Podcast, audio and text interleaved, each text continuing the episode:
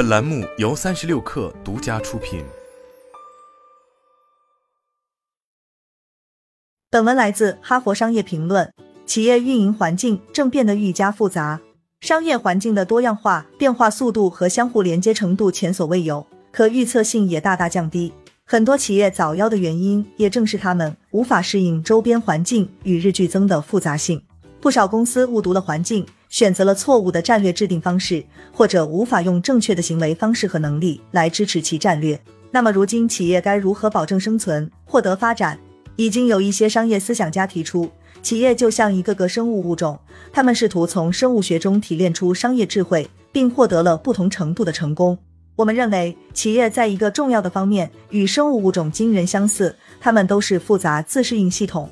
我们提出了六项原则。能帮助企业这样的复杂自适应系统更加强健。需要注意的是，每一个原则的应用都需要把握合理的度，也都会产生成本。领导者必须仔细评估，应以何种力度推行每个原则。更重要的是，每个原则之间都存在着张力。加强某个原则的应用，可能会削弱另一原则。领导者必须思考如何平衡综合应用这些原则，而非将每个原则的应用视为单一的目标。一、保持一致性。复杂自适应系统内部参与者的多样性，可以让系统适应不断变化的环境。从更广泛的角度讲，多样化是适应性进化的前提。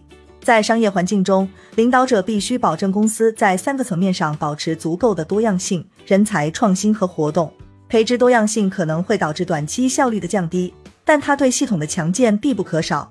要促进多样性。一个比较简便的方法是雇佣不同个性、教育水平、背景和工作风格的员工。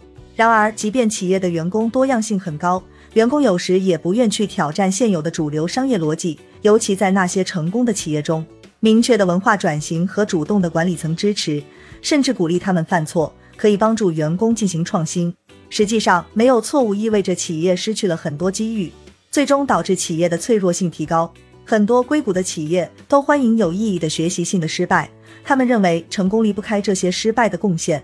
富士胶片展示了如何通过战略性的保持意志性，让公司变得更强健。二十世纪九十年代末，数字成像技术进入消费市场，并迅速吞噬成像胶片的市场需求，整个胶片行业也随之陷入危机。与胶片业另一位巨人柯达的做法不同。富士不仅探索了密切相关行业的新业务，也进入了全新的业务领域，例如制药和化妆品。这些探索并非浅尝辄止，而是达到了足够深度。公司的多样化探索收到了回报。二零零零年，胶片市场达到顶峰，在之后的十年，其规模缩水了百分之九十。然而，在此期间，富士的业绩不降反升。反观老对手柯达，则在二零一二年宣布破产。二、保持模块化。模块化复杂的自适应系统的各组成部分是松散连接的。高模块化的系统可以防止风险在各个组成部分间传播，使整个系统更加强健。在商业环境中，模块化也需要取舍。完全隔绝外界风险意味着放弃高度联通带来的益处。在一家公司中，不同业务或区域之间的紧密连接可促进信息流动、创新和企业灵活性，但它也会让公司在面对严重风险时更脆弱。在更广阔的生态系统中，与其他利益相关方紧密连接也会带来类似的效率提升。当然，相互依存也会产生风险。由于风险的降低微妙且不易见，而效率的提升则立竿见影，因此管理者常常过于强调后者的益处。抛开这些取舍，模块化仍对系统的鲁棒性非常重要。如果公司为了短期利益而对其忽视，那么长期风险可能随之而来。三、保留冗余，在冗余的系统中。多个部分扮演同样的角色，当其中一个失效时，其他部分可以完成同样的功能。在快速变化的环境中，风险事件发生的频率更高，冗余就变得尤为重要。想象一下，人类的免疫系统如何利用冗余来对抗疾病。人体有多条防线来阻挡病原体，其中包括物理屏障、内部免疫系统以及适应性免疫系统。每一条防线又具有多个细胞和分子防御机制。在健康的人体中，这些冗余机制相互配合，当其中一条防线失效时，其他机制会阻挡病原体的感染。然而，企业往往对冗余避之不及，他们将其视为精益和效率的大敌，这导致了一些灾难性的后果。二十世纪九十年代，爱立信是全球领先的手机制造商之一，它采用单一货源的策略采购手机的关键部件。二零零零年，一场大火让飞利浦的微型芯片制造厂陷入瘫痪，爱立信无法短时间内找到可以替代的供应商，不得不停产长达数月。当年手机部门就宣告亏损高达十七亿美元，最终导致该部门被索尼收购。企业如何兼得低成本、高效率与冗余呢？首先，管理者要辨认企业最依赖的利益相关方，他们有可能是供应商，也有可能是新的创新合作伙伴。对于爱立信这个利益相关方就是飞利浦，管理者要计算建立冗余、减少风险的可行性。通常企业需要开发新的合作伙伴，并仔细权衡其中的利弊。四、降低不确定性。复杂自适应系统的一个关键特征是我们无法准确预测其未来状态，但是我们能收集信号、判断变化的模式，并设想出合理的结果。这样我们就能根据预测采取行动，将负面结果的可能性降到最低。在商业环境中，没有什么能比新技术的发展和影响更难预测。但企业可以对竞争对手进行监测，并随之采取行动，避免被不起眼的竞争对手打个措手不及。我们提供几个最佳实践可供借鉴。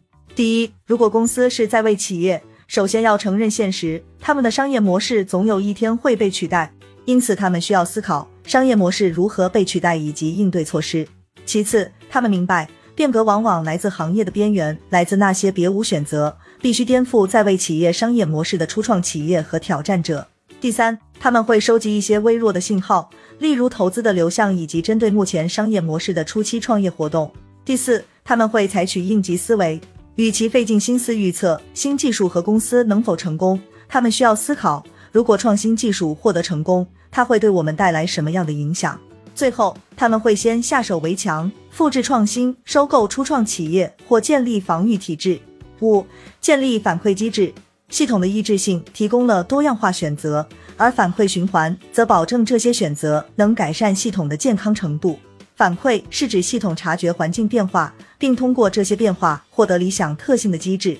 系统必须破坏低级别参与者之间的平衡，才能保证整个系统的健康。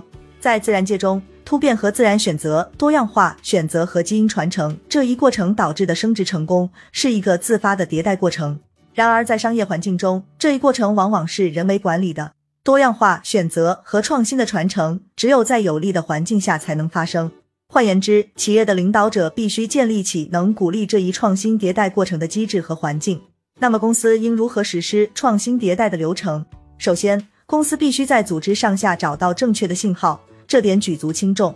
一线员工往往拥有非常有价值的信息，他们往往得不到传播和重视。企业领导者需要接触这些员工，才能发现那些提升企业鲁棒性的创新举措。其次，组织必须将这些信号转化为行动。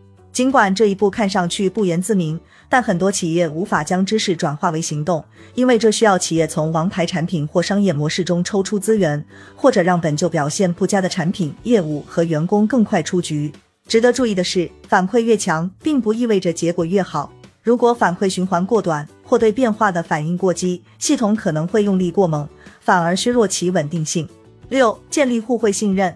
所谓的集体行为悖论，是个体缺乏动力做出有利于整体的行为，除非这些行为能立即为个体带来益处。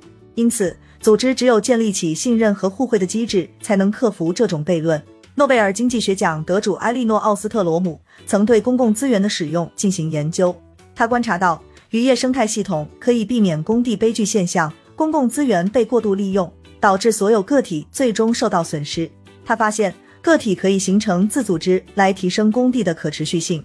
自组织允许参与者建立互惠的规则和协议。要发挥信任的力量，企业领导者应思考。他们的企业如何为生态系统中的其他利益相关方做出贡献？